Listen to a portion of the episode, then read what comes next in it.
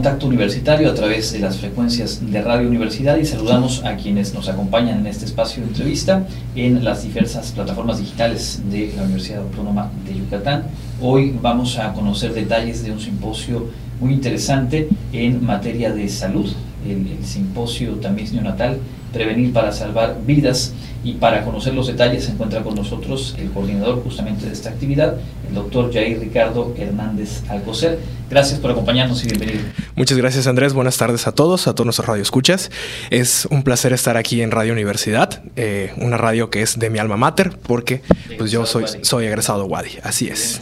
Y ahora en la Facultad de Medicina, justamente en donde eh, se formó usted, van a realizar este simposio el próximo 29 de septiembre. Vamos a ir un poquito más adelante a los detalles de la actividad, pero creo que vale la pena pedirle que nos eh, comparta, que nos explique qué es el tamiz neonatal.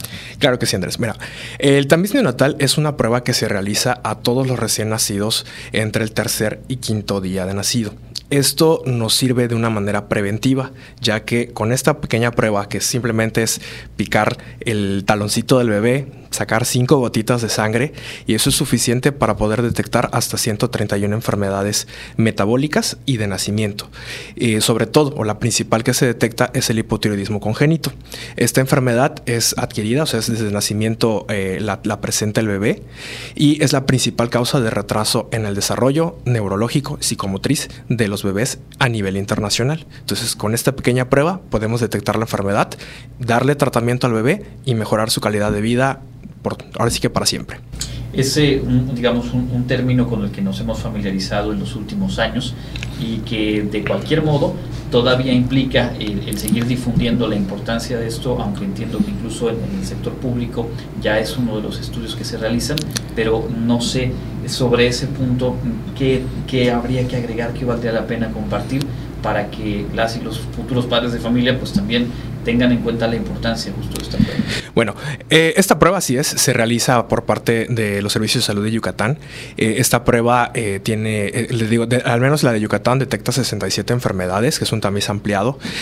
Tiene muchos beneficios, sobre todo para los padres, y aunque, bueno, pensemos que el tamiz se habla, es un tema que casi no se habla. De hecho, muchos padres todavía desconocen eh, qué es el tamiz e inclusive solamente pues lo ven ahí, ¿no? Como que está parte del paquete de, de, de maternidad, parte, parte, parte del paquete de parto, pero no saben realmente el beneficio que le puede traer a los niños realizar esta prueba desde una muy temprana edad. Entonces es importante, ya que este tema pues nos va a interesar tanto a los médicos, estudiantes de medicina en formación eh, y sobre todo también para padres de familia para que puedan saber qué es el tamiz, qué les va a permitir saber de sus hijos y sobre todo otorgarles una mejor calidad de vida a sus bebés. Correcto. Mencionaba usted entre el tercer y quinto día se debe realizar la prueba y me surge la curiosidad de conocer el, el por qué esa es la ventana de tiempo eh, óptima. Eh, bueno, el tamiz se puede realizar prácticamente a cualquier edad, ¿no? Pero la importancia de realizarlo entre el tercer y quinto día es porque, bueno, el tercer, a partir del tercer día es porque los primeros días, pues el metabolismo del recién nacido todavía no está adaptado como debe ser y puede tener eh, cifras que no son las adecuadas. Entonces, a partir del tercero y hasta el quinto día es bueno porque podemos detectar las enfermedades desde antes que puedan presentar síntomas. De hecho, en el recién nacido se puede, se puede realizar hasta antes de los 31 días. Después de esto, no porque hay eh, metabolitos que no pueden ser, o no más bien no sirven como un diagnóstico o como una prueba de tamizaje como tal, porque ya los valores no son válidos. Entonces, lo ideal siempre es en esa etapa para que esto nos permita actuar en tiempo y poder establecer un tratamiento antes de que surjan complicaciones. Es decir, es, es, obviamente un insumo de información muy valioso en el caso de que se detecte algún padecimiento para poder tomar acciones ya sea de manera inmediata o para ir también pues previendo ¿no? hacia futuro con cuestiones que puedan requerir tratamientos más prolongados. Sí, así es. De hecho, la ventaja de hacer esta prueba y hacerla en, poco tiempo es que eh, nos, nos, permite actuar, nos permite inclusive hacer pruebas confirmatorias, porque hay ocasiones que hay, o hay enfermedades que tal vez no, no sean solamente el diagnóstico, el tamiz, sino que requieren otros estudios un poquito más avanzados y esto nos permite poder hacer el estudio lo más pronto posible para iniciar su seguimiento, su control con los especialistas que el bebé va a requerir. Es decir, que eh, pues ahora tomamos nota de esto que nos indica, eh, todavía falta mucho por difundir, pero para quienes están justamente en ese proceso, a la espera de, un bebé, pues hay que considerar como una herramienta muy valiosa, indispensable, el, tamiz, y entiendo que dentro de las opciones, pues obviamente, mientras un mayor número de eh, posibles padecimientos pueda detectarse, pues obviamente la, amplitud nos permite una actuación más, más. Sí, de hecho nos va, este simposio eh, eh, va a ser muy interesante porque no solamente, o sea, vamos a tocar el tema del tamiz neonatal metabólico, sino que también les vamos a dar una idea también de lo que viene, o sea, la parte genética, la parte de los estudios lisosomales, que se considera que puede ser el futuro del tamiz para detectar enfermedades inclusive a nivel genético muchísimo más amplio. Correcto. Ahora sí vamos a compartir los detalles. Este simposio, ya decíamos, el próximo 29 de septiembre, es decir, de mañana en 8, a partir de las 8 de la mañana en la Facultad de Medicina. ¿Cuáles son algunos aspectos y algunos de los ponentes que van a hablar? Ok, eh, nosotros vamos a parte, en la parte de Tamiz, vamos a hablarles precisamente sobre el programa que tenemos, eh, qué hacer ante una sospecha, cómo llevamos nosotros a un diagnóstico desde que recibimos la muestra del tamiz hasta que llegamos al resultado normal o al resultado confirmatorio en caso de que tenga una enfermedad del menor. Eh, esta, parte, esta plática va a ser parte de nosotros, va a ser el doctor Giovanni, que es el supervisor médico del programa, pero también vamos a contar con especialistas en la materia. En este caso vamos a contar con el endocrinólogo Jair Centeno, así como a la doctora Yasmín Quiñones, que es gastroenteróloga. Ellos dos están en el Hospital Orán, son médicos del, del Hospital Orán, son los que atienden a los niños que precisamente entran al programa eh, para de, detección de enfermedades eh, metabólicas. Ellos van a ser un, seguimiento de nuestros casos. También van a hablar los ejecutivos que tenemos, que son los ejecutivos alas.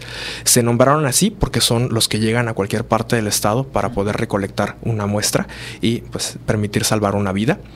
Eh, vamos a tener también la visita de la doctora Marcela Vela Amieva. Ella es jefa del Laboratorio de Errores Innatos del Metabolismo del Instituto Nacional de Pediatría.